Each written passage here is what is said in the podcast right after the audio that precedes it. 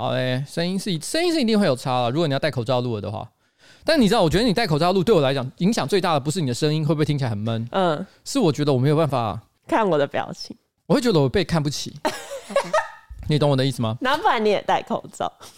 我不要。好，可是我跟你讲，你知道昨天是怎样？你知道怎样？就是呃，佳佳大概上个礼拜的时候就说她有点发烧的这种感觉。真假？我那时候就跟她讲说，佳佳你可以不用来啊。嗯。她说可是我有快筛，没事啊。然后她硬要来上班。我说你身体不舒服你就回家嘛。叫她硬要，然后就后来我还我还在那边跟他一起上班了好几天。嗯。哦，坦诚相见，然后 坦诚相见应该不是这样。哎呀，好狠，然后坦诚相见。然后反正我跟他坦诚相见了好几天。嗯。然后昨天那边讲说，哦，我确诊。我马上立刻快筛，然后想说，哎、欸，没事。然后就今天早上，嗯，你知道，因为昨天呢、啊，佳佳她有还是有来上班嘛？她是回家之后才说她确诊嘛。嗯。她昨天佳佳在跟我开会的时候，其实有另外一个其他议员办公室的主任来到我们的那个办公室，嗯，跟我讨论事情，讨论了大概快差不多一个小时。然后后来她离开回家的时候，她也确诊。谁是 patient zero？对，我现在突然间有种搞不清楚的状况，就是当然也一个很合理的解释，就是谁有症状就是谁的问题。所以上个礼拜佳佳有症状，嗯，别在办公室的主任他来到我们办公室，然后也确诊，所以他们两个应该是就是可能佳佳传染给他，这是一个最合理的推论嘛，对不对？对。但是你想想看，上班不要看所有的人都确诊，嗯，只有一个人在他们中间悠游自得，然后完全没有确诊，那个人是谁呢？那个人叫做邱威杰。我是 Alien Among Us。你有很好的身体，我有光滑的气管，好恐怖。所以你现在都不相信我了？没有，这是因为这礼拜情况比较不一样。不然其实我没差。我跟你讲，怎样？你这么防备我没关系。嗯，我等下就去跟冬叶垃圾。如果冬叶得了，你也逃不掉。好恐怖，这种报复心态。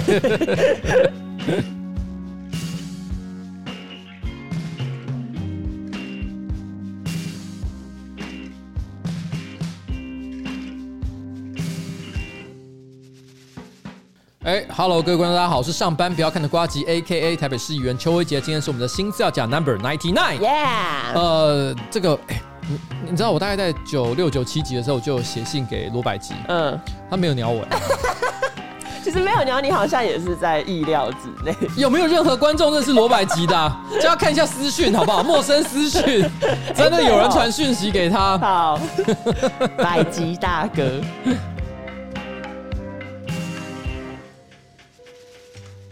啊，好好好好好，等一下，等一下，我发现我忘了看开档案，开个档案，yeah，fucking S O，啊，来去测个血氧好了。每次，干嘛测什么血氧？不是都已经快塞了？好，来，你先上个礼拜呢？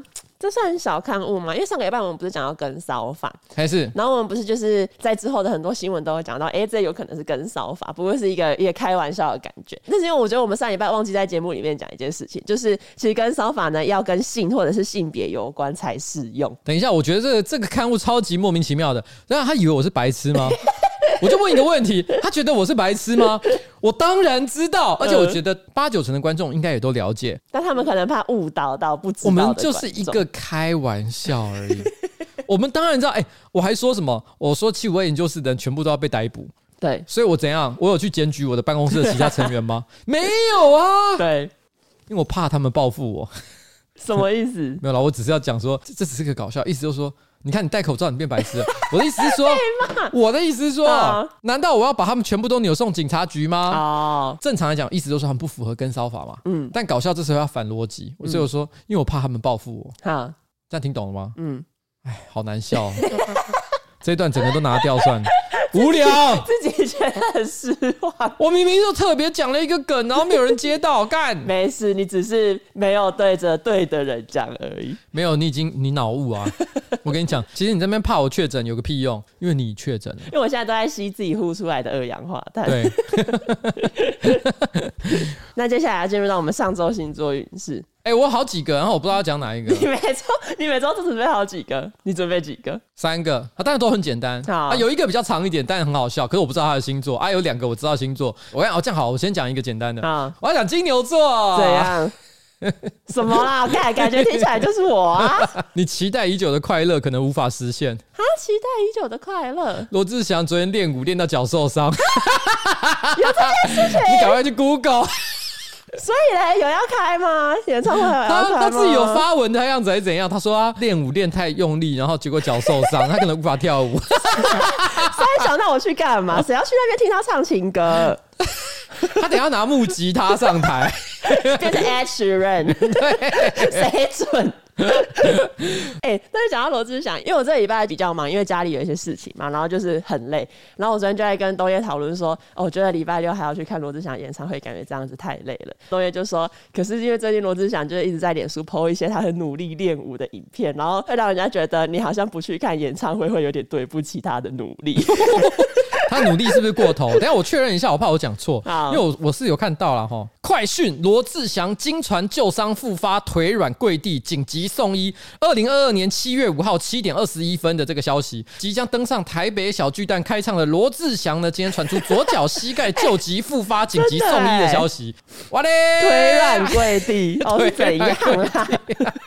不能练这么多，就不要硬练。就是膝盖不行的话，至少扭腰应该可以吧？最著名的舞步应该还是 等一下，你们怎么那么残忍？人家都已经受伤了，你还在那边说不行？你给我拖着你的脚上台表演。等一下，罗志祥是金牛座。金牛座喜力呀，好，好，金牛座喜力吓到，所以这是你上周星座运势。哎，上我其实还有一个，但是等下再讲好了。好好，那我先讲。呃，我要讲上周星座运势是双子座。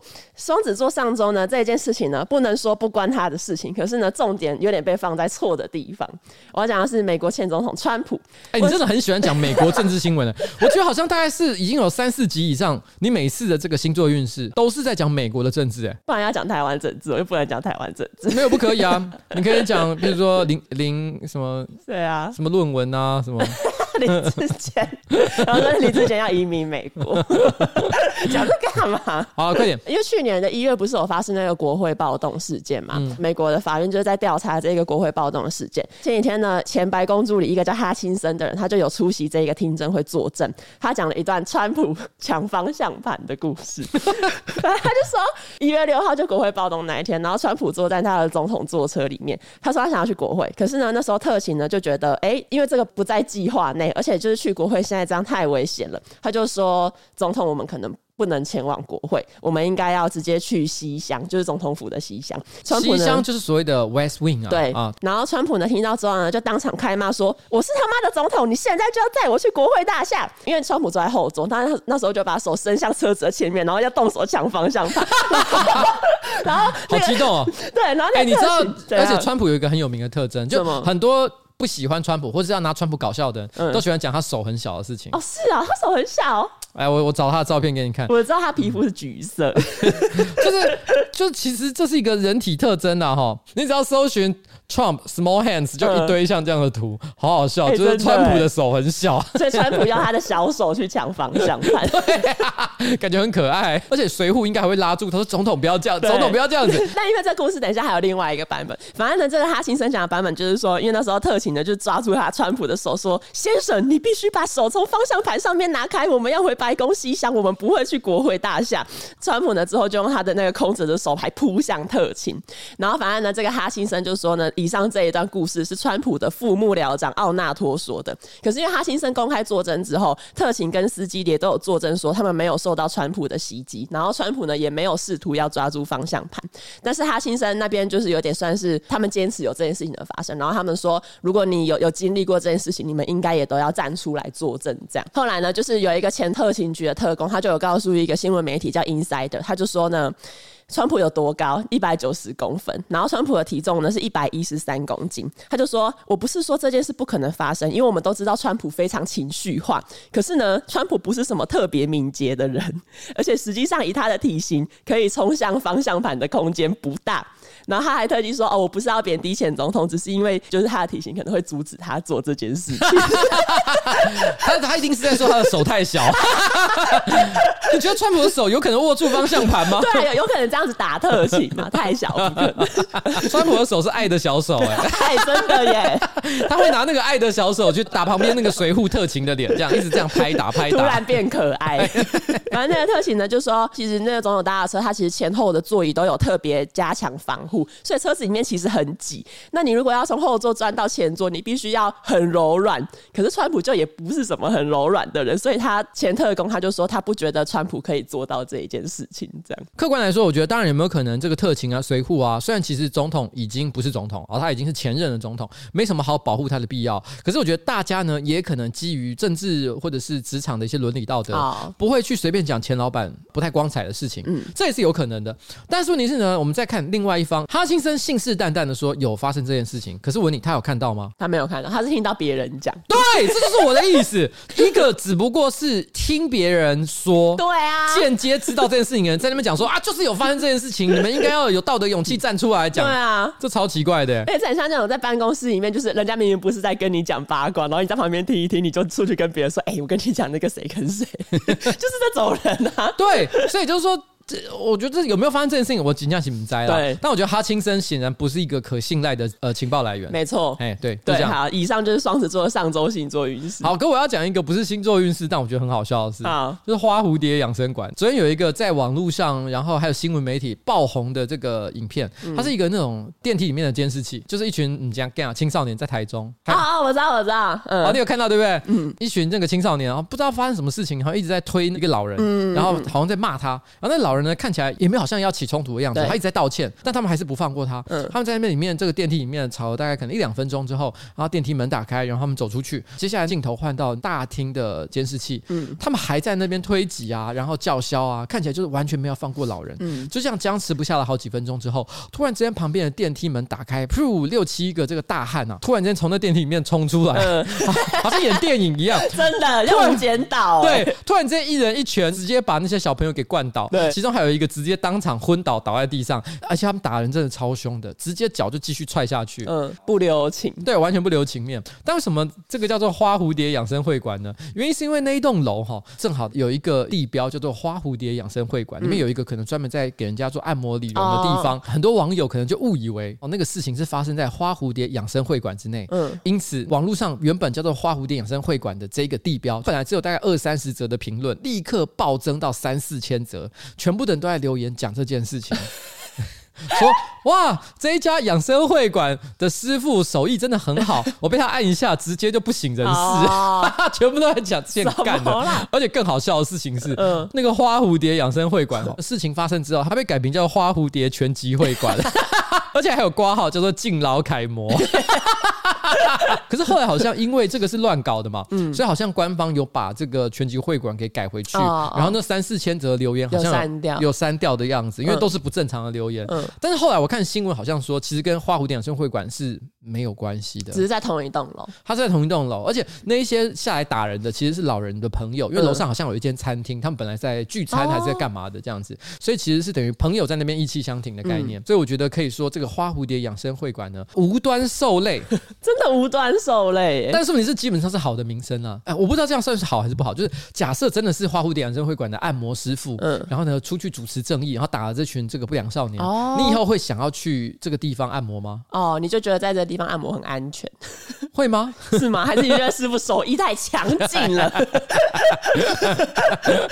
说你去按摩的时候，不是师傅都会问你说，你想要哪里要加强？就是你要力道要强一点还是弱一点？嗯，在这里我只会讲说，就尽量弱一点。不用太强，不用太强，师傅我会怕，委婉拒绝。所以你要讲另一个上周星座运势是花蝴蝶。对，只是我不知道我我怎么知道花蝴蝶养生会馆是什么？是什么星座啊？我们只只有花蝴蝶养生会馆的老板知道。如果你有在听的话，你跟我们讲你们是什么星座？好不重要的资讯。但下礼拜就是我们还要说，我跟大家讲一下花蝴蝶养生会馆是什么星座？谁在意啊？谁想知道？好，反正以上就是我们的上周星座运势。哎，你怎么把口罩拿下来了？没有，因为太闷了，我刚刚录到快死掉。是怎样？不怕得病了是吧？不怕确诊是不是？接下来呢，我要讲的这个新闻呢，是一个国际级边缘人的故事。我先问听众一个问题：大家都知道美国总统现在是拜登嘛，然后俄罗斯总统普京嘛，然后中国的领导是习近平。因为我觉得这些比较常出现在国际新闻版面的这些国家元首，大家都知道是谁。可是呢，大家知道澳洲总理是谁吗？我在看这个新闻之前，我也也不太记得澳洲的总理是谁。然后不只是我。加拿大的那个总理杜鲁多也是，因为上个礼拜有北约峰会，加拿大的总理杜鲁多他就是跟澳洲的总理艾班尼斯，这是他的信，他就跟澳洲的总理艾班尼斯就在那边握手嘛。嗯，然后因为握完手，就是哦，媒体拍摄完不是通常都要讲一些话吗？杜鲁多他好像就是忘记艾班尼斯的名字叫什么，其实是叫安东尼，不过他就是忘记，所以他就是握完手之后，他就转向媒体，然后他就跟媒体说：“哦，我很高兴可以跟一位呃。”哦哦，一位伟大的进步领袖会面，他就直接跳过他的名字，然后他就说：“哦，澳洲一直都是我们的老朋友啊什么的。”然后因为他忘记他的名字是什么，所以他之后就直接以艾班尼斯称呼他。我觉得这一段他有一个点是说，他知道他姓什么，虽然通常讲姓是表示比较礼貌、距离比较远的意思，但也没有到不合理。对，可是他当下一定是曾经想要绞尽脑汁想出他的名字，想说他到底是谁，所以他才会说：“呃呃呃，就呃一位 呃伟大的进步领袖。”他如果一开始就讲他的姓的话，其实这件事情可能就糊弄过。去，大家不会注意到这件事情。大家不会注意到这。但是因为他看起来就是在想，对，很尴尬。而其实不只是艾班尼是有经历过这种事情，前澳洲总理叫莫里森，也是在一个活动，然后那时候就是有美国、英国、澳洲三国的首相用视讯的方式进行沟通。那时候美国总统拜登他就是朝他左手边一幕，左手边是英国首相，他就是跟英国首相说：“哦，谢谢你，Boris。”那时候右边的一幕就是澳洲的总理莫里森，拜登就说：“我还要谢谢这一位南半球的哥们。”就是 他也没有讲。他的名字，然后他就说：“哦，非常谢谢你朋友，然后谢谢总理先生这样。”然后大家就是说：“为什么总是没有人记得澳洲的总理叫什么名字？” 而且我觉得那句话很有趣，他说：“Let fella down under，fella 就是朋友，伙计，就是一个一个昵称了哈，一个昵称。Let fella，但他讲的不是说南半球，他讲的是 down under，在下面的那一位朋友，他讲的是下面一位。其实这件事情有趣的点就是在于说，其实我觉得南半球的人不会喜欢这个讲法，嗯，因为以宇宙的观点来讲，并没有上跟下。也没有北跟南，所以其实南半球的人一直都很不喜欢大家叫他们下面的那一部分。这个就有点像说什么，虽然我们讲的人是没有任何的恶意，但是问题是呢，心里就是会觉得有点不太舒服，因为这有一点北半球本位的那种思考。这就好像台北人很喜欢讲说宜兰是后花园，哦可宜兰人超讨厌这讲法。台北人讲宜兰后花园的时候，不是在取笑他，事实上是正好相反，是说哦，宜兰真的好美啊！如果我有时间的时候，都想去踏踏青。但是问题是呢，宜兰人会觉得说他妈谁是你家后花园？因为后花园感觉好像我们宜兰本身没有什么自己的主体性，我们只能依附在台北的后面这种感觉。对，我之前其实有看到有一些讨论，就是说为什么，比如说从台北要去高雄，会说下高雄，就是为什么不是去高雄，一定要说哦，我往下，那好像高雄是在比较下面，或者是、哦、这个我倒是没有没有觉得没有问题了，因为相较之下，高雄就是比较偏僻的一个地方。又老又穷，你有没有听过一句话叫下乡？对我来说，去高雄就是下乡，小心被出征。好了好了，这个是台北本位的说法，没错。但你知道，我其实也蛮常会忘记人家的名字。你知道这件事吗？嗯。过去这两年，我有一个人，我一直认错，每次都没有叫出名字。她是黄杰的妹妹黄蓉，然后。黄杰就是高雄市的那个市议员嘛。对啊。黄蓉除了是黄杰的妹妹之外，同时也是一个喜剧演员。嗯。但是因为我认识她呢，是在最近这两年，而、啊、这两年因为疫情的关系，每次人与人之间碰到面的时候，大家都是戴口罩。嗯。那刚好黄蓉在这两年的时间呢，换过几次发型，换的幅度都非常大。嗯。所以我没有一次有认出她来。我好几次的那个场合，我记得就是好像是呃黄杰来我们这边办公室的时候，嗯。然后我就跟他提到了啊，你妹妹黄蓉怎么样怎么样，讲了一堆。突然之间，他旁边的那个女生在讲话，我就是黄蓉啊。你很尴尬。然后还有一次是我去那个二三喜剧俱乐部的时候，突然间有一个女生剪了非常短的头发，一看到我就好像一副看到熟人的样子，跟我讲话讲了很久。然后我也就是不知道她是谁，我就跟她开始尬聊，聊大概快十五分钟。她突然之间说了一句话：“你不知道我是谁，对不对？”啊，你好尴尬。我说：“对，你可以告诉我你是谁吗？”我是黄蓉。怎么会有这种问题？而且那时候好像已经是我不知道第三还是第四次没有认出他。他那时候就有一种 Oh my God，他 这个人的记忆力到底怎么？这几年我最严重就是只有针对他，嗯、我对其他人都还好，但就是针对他，我连续发生好几次这个事件，超级丢脸，所以我跟他说声道歉了哈，我会努力记得。哎、欸，不过刚刚那个新闻啊，因为这种场合元首可能行程很忙，所以记不得别人的名字，好像也很正常。我会觉得就是这种有一点卡顿啊，然后有一点犹豫的画面，我都觉得还好，就是笑笑。不过后来想到，如果大家想要看讲话讲到一半卡顿犹豫的机制。大家可以去看吴怡农的演讲啊，你有看过吗？有啦，但是你自己怎么这时候突然之间讲这个啦？我只是觉得那个影片很好笑。大家有看过吗？我不知道，我不知道大家有没有看过，但那个影片很好看。那影片我在推特上面看的，但我不知道大家知不知道这件事就就就就是其实曾经有一次吴怡农在就是进场的时候，对对，那时候他其实有一段演讲内容，突然之间卡词，然后讲话比较有颠三倒四一点，所以大家就有一种哎奇怪，今天吴怡农是还好吗？而且他就是在停顿了一阵子之后，他还说呃忘记我要讲什么了，我发疯。那一段是因为吴怡农一直过去以来都给人一种青年才俊的感觉，没错，所以我觉得当他表现比较不好的时候，难免会放大检视，大家难免会看起来就觉得哎。你今天还好吗？因为如果今天是拜登，大家可能就会有一种啊，年纪大了，就会觉得脑雾，对啊，正常嘛。嗯，但是可能吴云龙在当下的反应是真的给大家一种比较震惊感觉，说哎，你怎么会这样？对啊。但当下我坦白讲一件事，就是我们看是真的也是觉得有一种哎。是有一种哎、欸、的心情，真的会大吃一惊。然后呢，在进入下一段新闻之前呢，我们要先进入我们本周的夜配。本周的夜配呢，又是大家很熟悉的撒吼利亚森欧里亚。撒吼利亚，各位油头人呢，油头不是错，错的是你不重视洗头。你知道？哎、欸，我不知道你知不知道？你知道洗头要洗两次吗？我大概可能高中、大学的时候有一段时间特别爱美，然后 不要吵。我看那个时间点，所有的人都爱。爱美啊！因为那时候你你就像一只蝴蝶，对花蝴蝶，然后正准备要招蜂引蝶的孔雀一样。对，你希望吸引异性的注意，所以这个时候各种跟美有关的知识呢，你都会特别用力的摄取。嗯，所以当时我就听说，哎，头发要洗两次，所以我那时候也真的会洗两次。真的啊？对。但是你是呢？呃，我现在已经四十七岁，我已经慢慢对这件事情不太在意。而且你有注意到，过去这几年，大概这个十几年间，我头发都是理的非常短。没错，没错。所以我都会觉得说，洗两次干嘛？我 头发这么短，还是用一次。就好，对，但是我的确知道。头发要洗两次，OK。所以呢，如果呢有人不知道的话，那就是你不重视洗头这一件事情。那重视洗头、呵护头发呢，可以从现在开始。我们油头人必备的撒吼利亚森欧里央净平衡控油洗发精，可以帮你维持头皮的油水平衡。洗后呢，清爽蓬松，温和配方，不伤害头发。添加有机洋甘菊萃取与玻尿酸，释放出清爽的木质调森林香气。我问你个问题，你是有在洗两次的吗？有哎、欸，你有在洗两次？你到底以前在录夸张新闻的时候，到底是问题出在哪里？我就是很容易出油，可能那时候还没有用森欧里漾。对，所以我跟大家讲哦，你洗完之后哈，再使用撒欧里亚森欧里漾的清爽护发素，还可以修护发尾的毛躁分叉。另外呢，净平衡也有推出同香味的控油沐浴露，那这个推荐给油性肤质的朋友们。那如果呢有喜欢逛好事多的朋友们，或者是呢你现在呢正好在去好事多的路上听这一集的新资料夹，大家到好事多呢可以注意一下里面呢最近会出现一个巨型森欧里漾，就是因为以前森欧里漾通常都是四百八十 ml，可是这一次呢，森欧里漾推出的净平衡控油洗发精跟护发素呢，有一千 ml，就是环保大容量款。你想想看，一瓶本来四百八，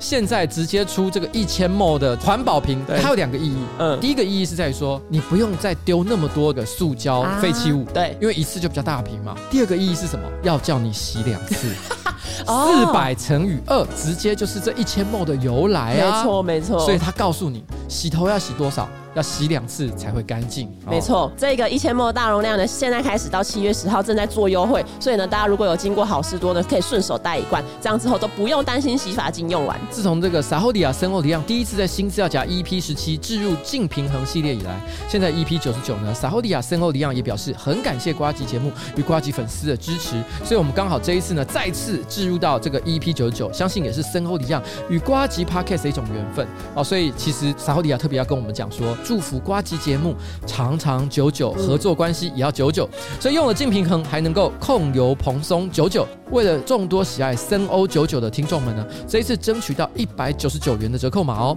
官网结账只要输入 F R O G G Y 一九九 Froggy 一九九，立即享有折扣。七月十八号前结账呢，还在享 Line Pay 十四趴的回馈哦。另外呢，Momo 虾皮、马来西亚虾皮也都可以购买，买了直接帮你电到店或送到家，超级方便。谢谢我们的干爹，撒吼利亚。接下来呢，我们要进入到本周的第一则新闻。第一则新闻呢，有一组关键字叫做“中性、礼貌、冷淡”。就上个礼拜，有一些人可能会在脸书上面就已经看过，就是有一个师大的林教授，他就在脸书上面分享说，他去买音响的经验。他前几天呢，去美丽华的 BOSS 买 CD player。CD player 就是手提音响，可以放 CD 的那一种。就如如果有年轻人，现在已经到了一个需要解释什么是 CD player 的时代了吗？如果有年轻人，这个需要解释吗？那你们知道 CD player 啊？如果是随身听形式的话，嗯，你有用过吗？有啊。那你知道戴在身上的时候，有时候走路走一走，因为他他们不太耐震，所以他会突然之间跳针。哦，对啊，对啊，会啊。对对对对对。哦，所以这还算是我们的共同记忆。好，OK。反正他就是因为他要去买 CD player，然后他就是说说呢，店员呢用中性、礼貌、冷淡的语气说：“我们没有 CD player，我们只有蓝牙音响。”所以这个教授呢，他后来呢就是直接买了一台五千元的蓝牙音响。可是回去之后，他可能在播放音乐上面就有问题，所以他又带了手机跟蓝牙音响去另外一家音响店。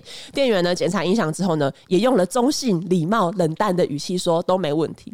所以呢，这个林教授他就自己想说：“哦，那我想一些问题来请教店员好了。”他也没有详细的陈述他请教了哪些，他只截录了一些对话。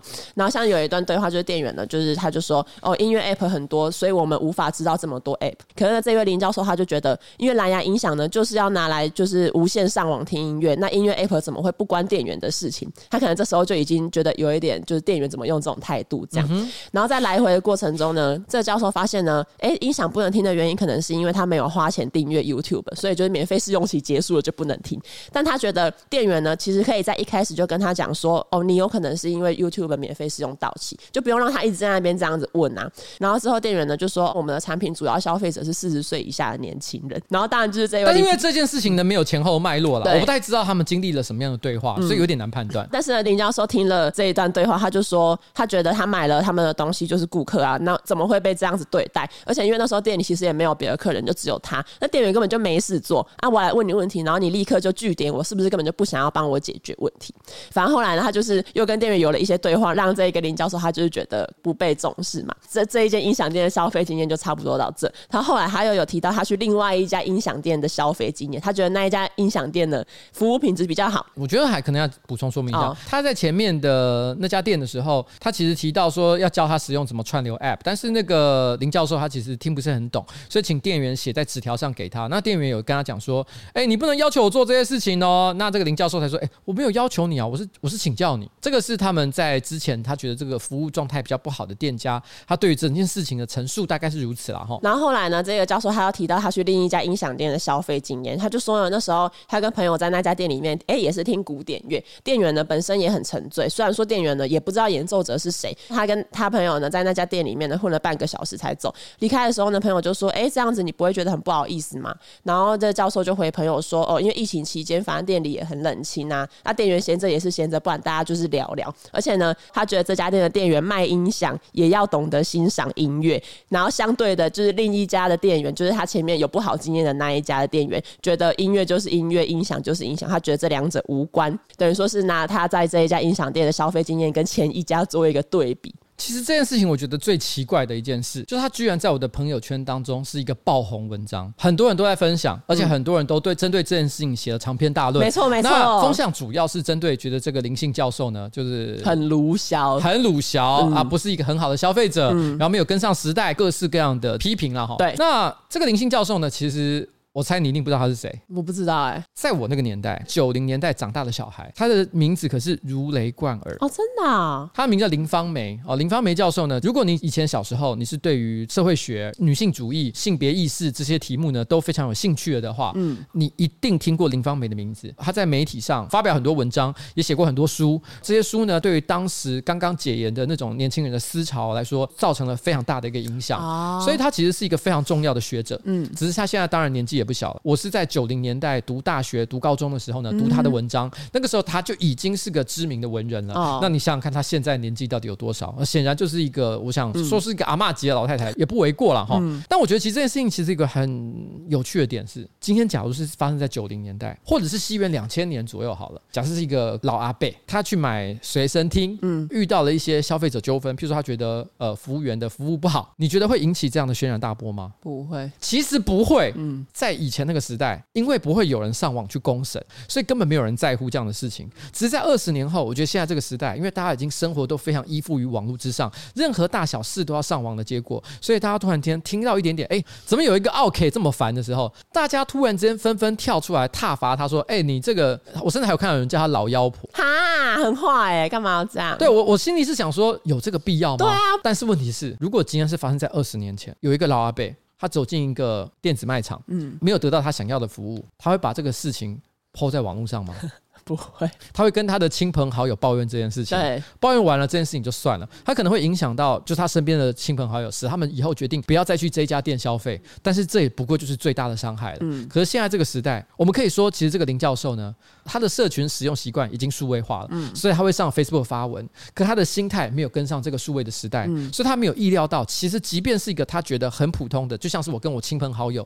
在那边抱怨事情，啊、他都可能会让这个议题变得公共化。对，所以我觉得这就是这个时代，我觉得有一点点变态的地方。嗯，在我的观点啊，就林芳梅教授她的抱怨也没有到非常的不合理。嗯，因为她想要的不过就是一个非常亲切的服务。对，我我想问你，哎、欸，对啊，因为他就是不知道嘛，然后他就是鼓起勇气去问了嘛。那你为什么要？因为我有看到有一些人，他们就是在说这种东西都发明几年了啊，然后这个老人还不会用，那是自己的问题，自己不去学习。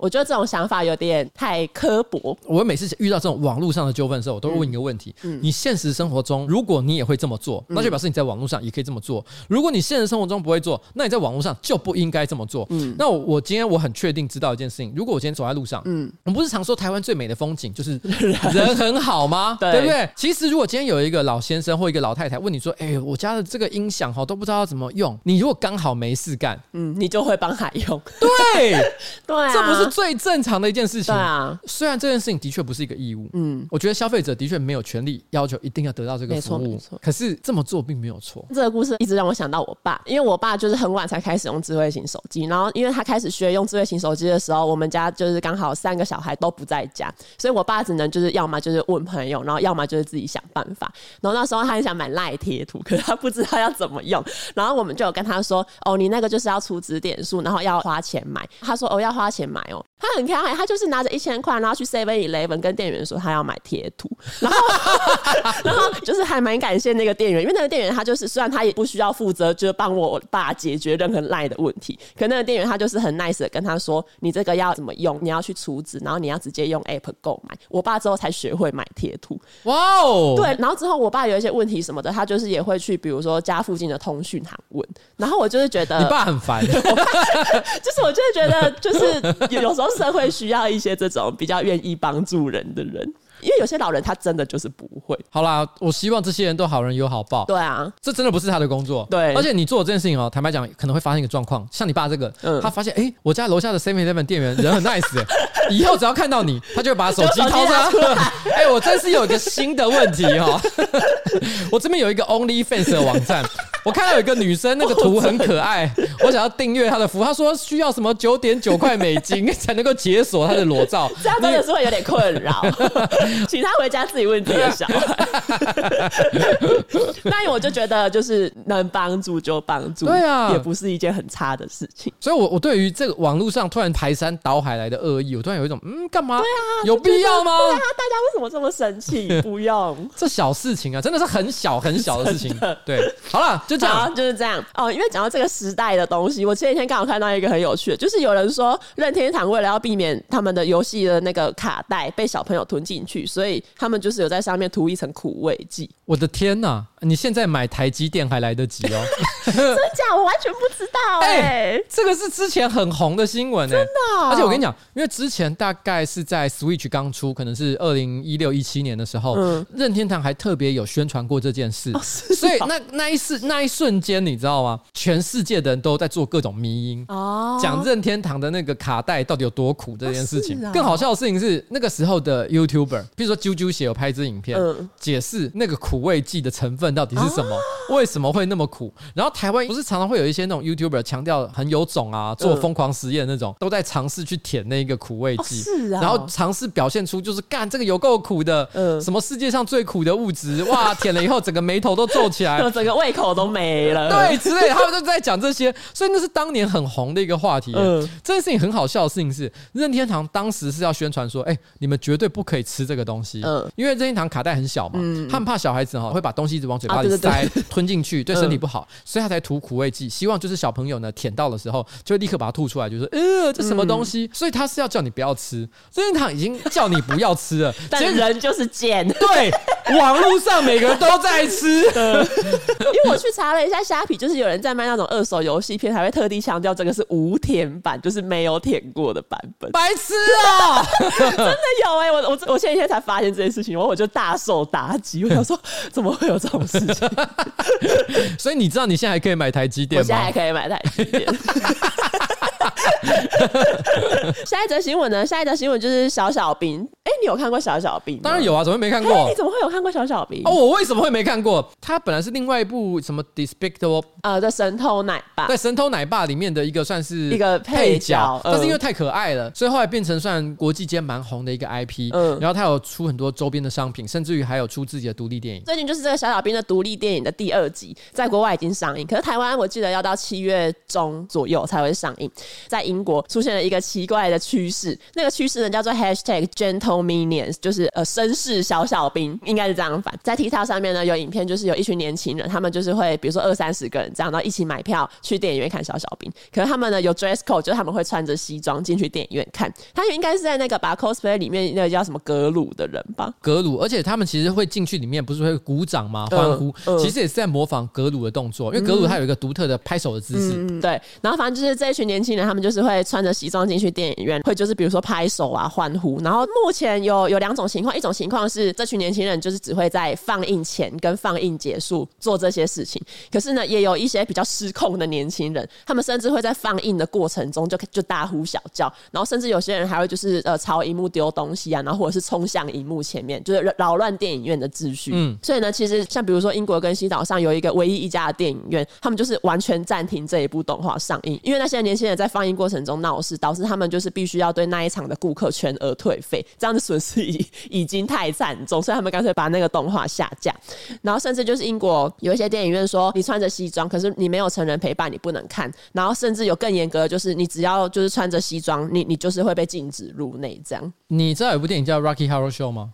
哦，洛基恐怖秀，洛基恐怖秀，有啊。然后每年台湾的那个什么，呃，奇幻影展，奇幻影展其实都会播放午夜场，嗯，然后呢，其实都是欢迎大家做互动的，没错，没错，没错。呃，Rocky Horror Show，因为当年其实有一些所谓的那种呃 cold film，cold Film 要怎么翻呢？邪典，邪典，对，邪典电影有时候可能是导演有意识的想要拍一些怪东西，对，但也可能是他本来想要拍一个好东西，嗯，可是因为他的品味太特别了，不知不觉变成一个怪东西。拍出了怪东西之后，很多观众他们觉得这东西太赞了，太赞了，他已经超越好跟。坏的标准，对对对对对，他就是单纯的，就是哇哦，怎么会有人可以想出这样的东西来？因为很多电影，假设是一个普通的好莱坞的这个暑期动作大片，我知道开头，知道结局之后，你就不会想要二刷了，因为它的结构是很单纯的。可是像这种 cold film，因为很多人只是觉得它的气氛很特别，所以导致有些人会一刷、二刷，甚至十刷、二十刷。没错，他单纯只是觉得说，哇，这看电影的过程让他觉得非常的有趣。没错，他甚至于慢慢因此连带的产生了想要跟电影互动的兴趣，像是 Rocky Horror Show，。他甚至会在字幕上直接讲说，在这里要记得鼓掌，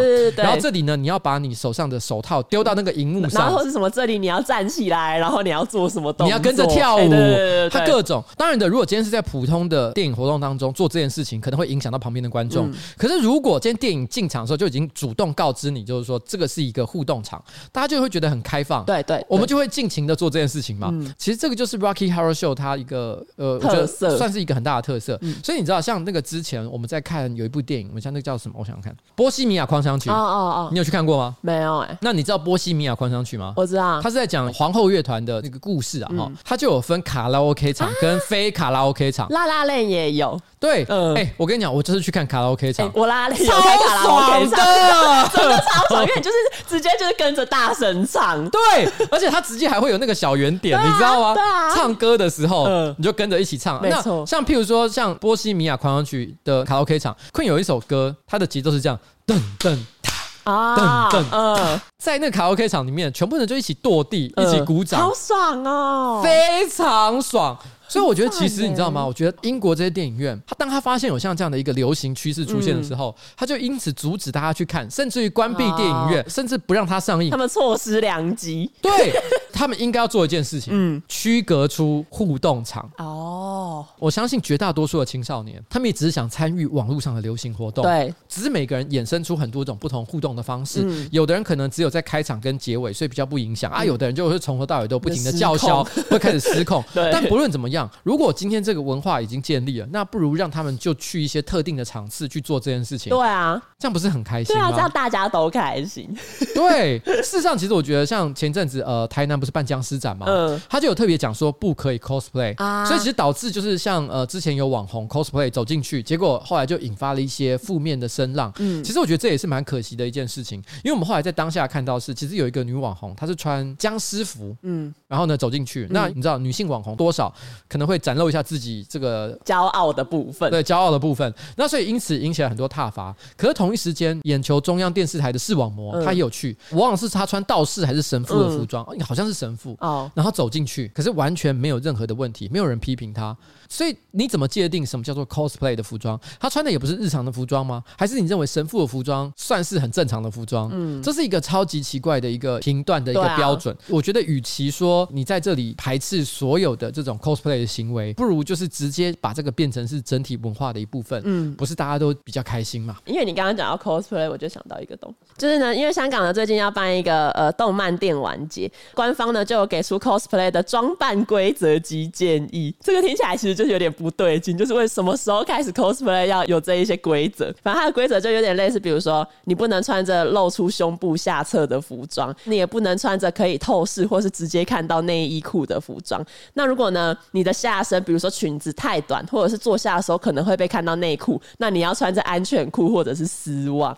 那如果呢，你的腿部呢要露出很多的部分的时候，就是如果你你要露腿的时候，建议你要穿着丝袜或是裤袜。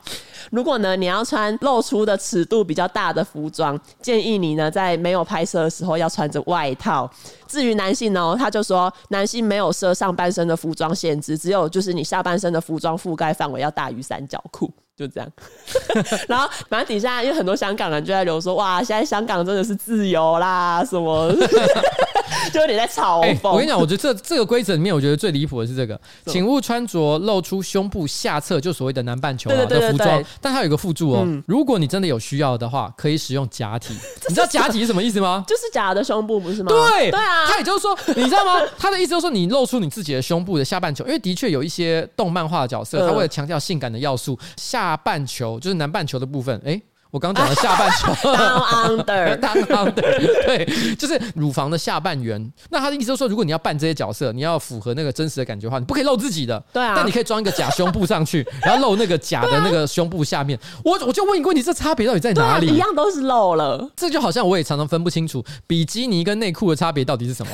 就是有些人比基尼露到一个不行，布料超级少的，对。但内裤呢，露到一点黑色的部分，就一副哎呦好色哦。对啊。啊，我差别在哪里？这最主要是我觉得这个东西的标准让人觉得匪夷所思啊！哈，你不知道他到底为什么要设计这样的规则。嗯、其实日本这几年呢，因为大尺度的 cosplay 其实也越来越多人在做，然后以前可能都是一些在室内的摄影会才会有的这种非常暴露的穿着，现在你可能在秋叶原或者是在一些动漫化的场合都可以看得到，那会吸引非常多人围观拍照，所以也常常会有媒体在讨论这个问题，说：哎，我们是不是要针对这个问题呢做一些管理？嗯、不过到目前为止，我认为其实针对 cosplay，我觉得最合理的管理规范就是不要影响到其他人。对啊，所以在 cosplay 圈圈。会有一些规范，比如说不要在厕所换衣服哦，嗯，就是那种内规。对对对对对，嗯，就为什么？因为你等于是你在占用别人的使用厕所的权利，或者是说你可能 cosplay 的服装不要在公开的场合穿着，就是你是到会场之后有各种这方面的一些小小规则啦。嗯，但是我觉得这规则背后的意思都很简单，嗯，就是不要影响到大家的生活。对，好了，就这样。嗯，好。下一则新闻呢？下一则新闻就是因为美国前一阵子不是有推翻那一个保障女性堕胎权的罗素韦德案吗？哎，我先解释一下什么是罗素韦德案。就是说其实是在大概可能是七零年代的时候呢，他这个罗。素韦德不是一个人，对，罗控诉韦德，对对对，罗是一个女生，啊，韦德是一个男的，哦，大概大概是像这样，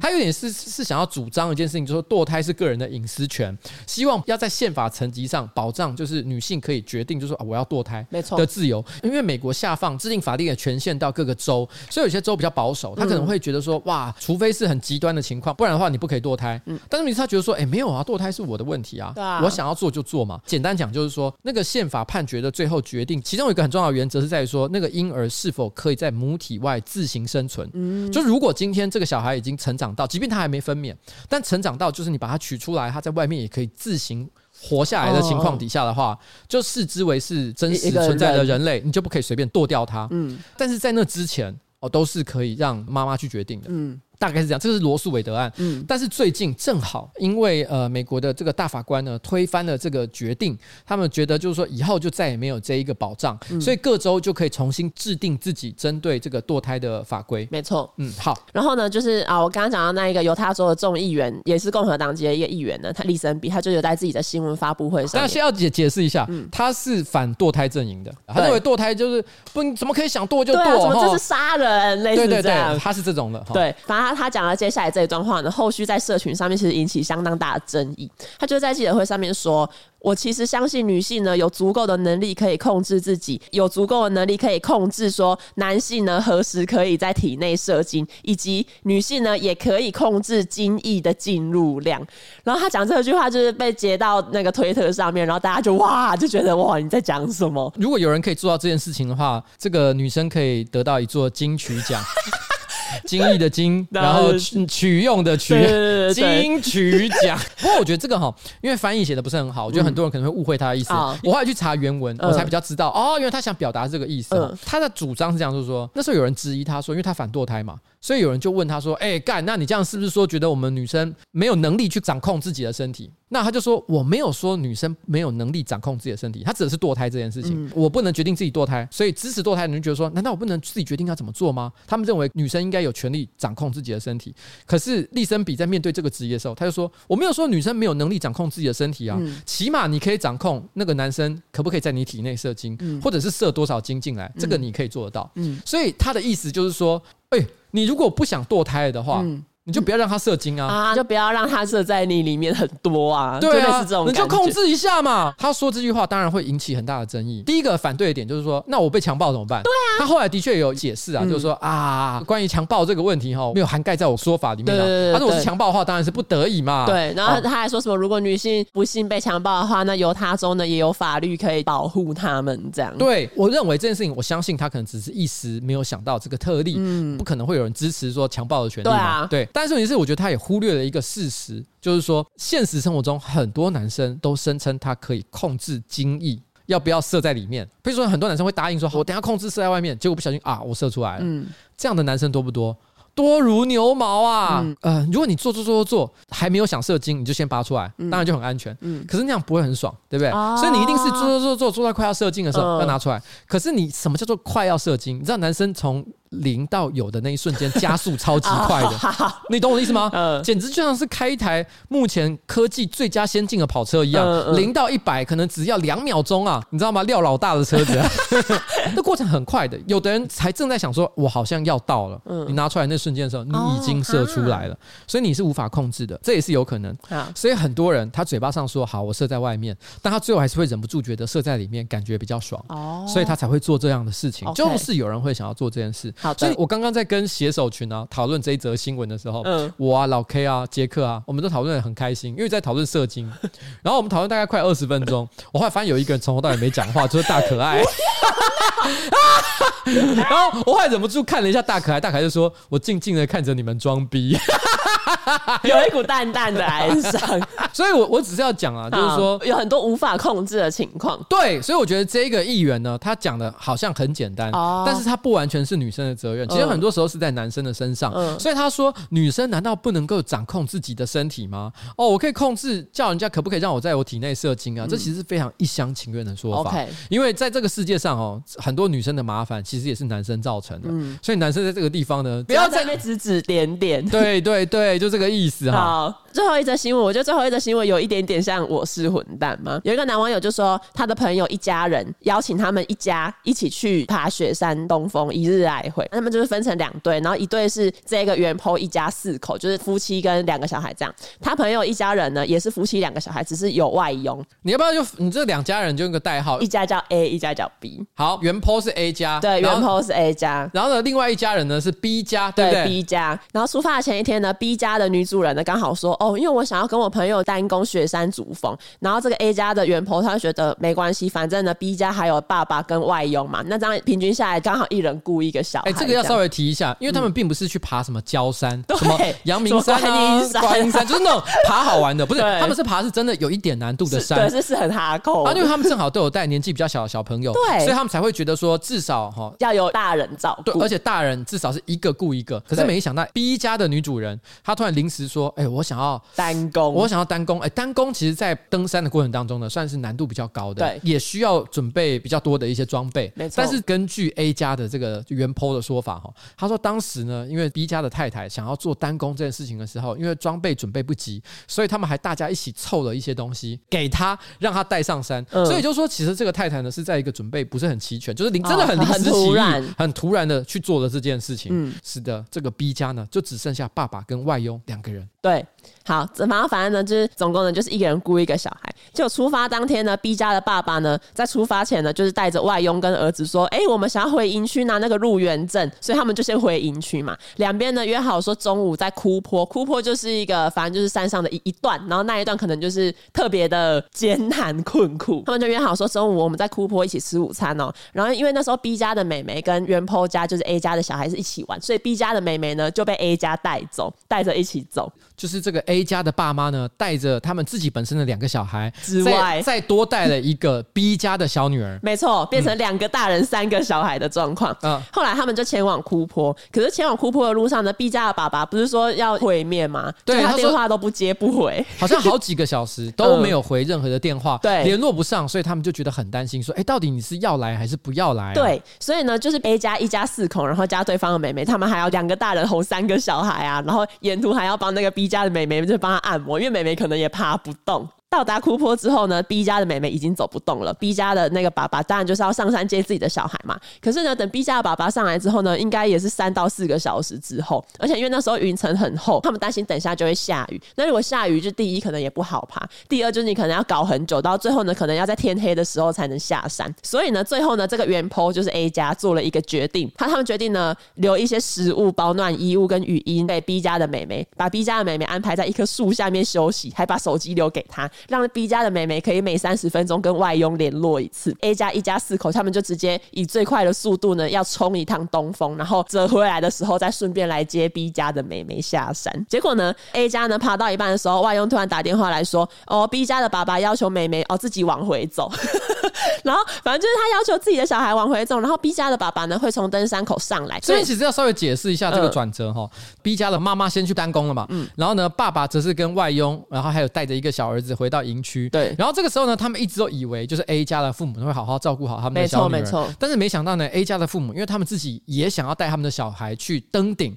他们觉得说登顶也是一个完成一个成就，因为他们有提到一件事情，就是说他们好像有设定一个只要成功攻顶之后会给一个奖励，哦、那他还可以感觉到他们家的小孩呢也对这个奖励跃跃欲试，哦嗯、所以他们就觉得说，哎，不想让小孩失望，嗯，所以他们想要带着小孩就直接去攻个顶再说，嗯、不得已就把 B 家的小女儿留在那里。那结果呢，B 家的爸爸在园区。然后呢，在电话里面听到说，哈，居然 A 家把我的小孩留在那个原地，他就说，你们怎么可以把小孩单独留在山上？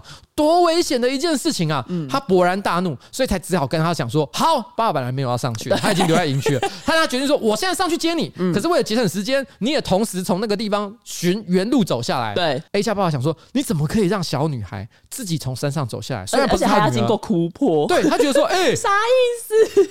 他觉得这这个太危险了吧？对啊。然后他就只好放下他自己的小孩，嗯、于是又冲回来带那个小女孩。嗯，结果没想到他走到原地的时候，小女孩真的已经离开了。嗯、不过幸好的是，没有发生任何意外。外 B 家的爸爸其实有接到那个女儿，没错，然后把她带回营区，对，所以就说其实这个过程没有发生任何的伤害，没错，不幸中的大幸，对。可是这两家人呢，本来是好朋友，显然就是撕破脸了，因为 B 家回去之后就决定要告 A 家，那 A 家的爸爸就觉得很委屈，就觉得说，嗯、呃，难道我有错吗？对啊、我是混蛋吗？于是就发文，然后讲说我要被告了，那觉得大家有什么想法？对，而且因为那个 B 家他是要告 A 家遗弃小孩，因为。那个 A 家可能就觉得莫名其妙，因为本来就是说大家要一起，然后你们突然就是在出发前又说一一个想要自己单工，然后出发当天又说哦，爸爸跟外佣回营区没有要回来，就是我我我哪有做错什么事情？的这种感觉。但你知道我看到这个新闻的时候，我第一个想法是：爸爸跟外佣回去到底在干嘛？就是他们为什么回去了没有回来？到底在忙什么？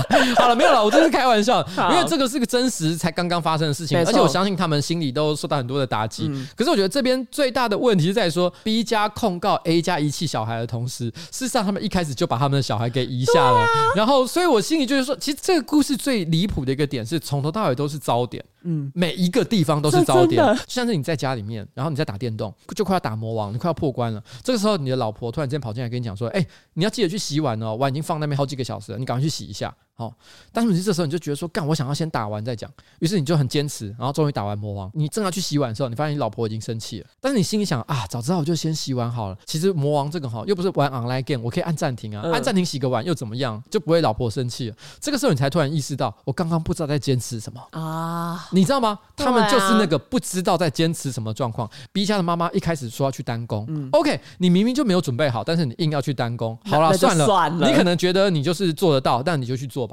但是你。真的这个时候呢，B 家的爸爸，他却选择把他的小孩托付给 A 家，看起来好像很在乎他的小孩，可他却选择把他的小孩交付给 A 家的爸爸妈妈，然后走了之后 又没有回来，中间也没有主动的联络，没错。那到底是发生了什么事情？你到底真的有把这件事情放在心上吗？那这个时候我们回到 A 家的身上，A 家呢，他们其实要多照顾一个小孩是有点倒霉，可是老实讲，你也可以说不要也就罢，但你都收了，嗯，你都做了这件事情，我觉得这个时候就是对小孩一个很重要的一个机会教育的时刻。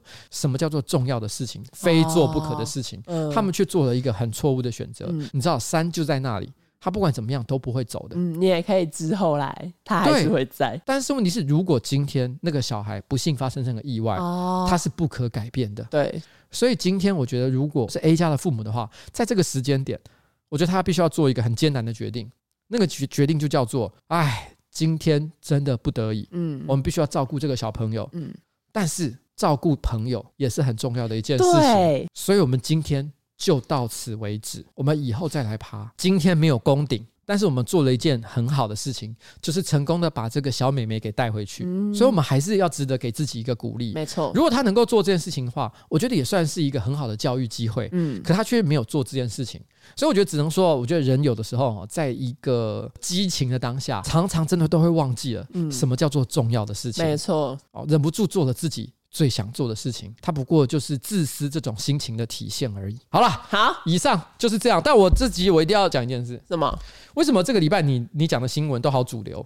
全部都是那种在各种那种微博的那种网络社团就会分享到爆的文章。你以前都会讲一些什么中国啊、什么巴西啊、然后美国啊，很多人都没有听过的一些怪异故事。但这一集怎么几乎都是那种在网络上传到爆的内容啊？有吗？有几乎吗？因为我有时候会调整一下，因为我有时候会怕有一些集数可能讲的太小众的东西。好，怎样？我只能说这一集如果我来为他下一个主题的话，我会说叫做主流零。什么啦？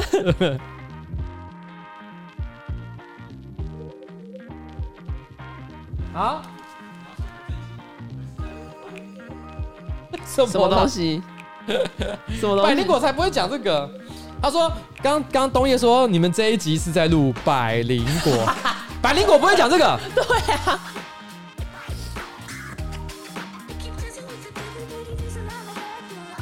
哎哎哎！所以节目的最后哈，不要忘了跟大家推荐的这个撒欧迪亚森欧迪漾净平衡洋甘菊控油系列，不论是男女呢，都可以轻松打理好整齐干净的形象，一起控油蓬松久久哦。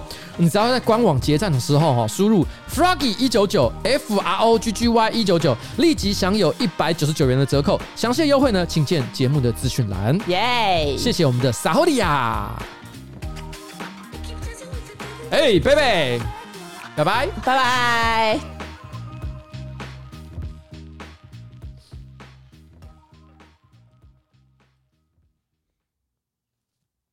你觉得这一集可以吗？可以啊，不错。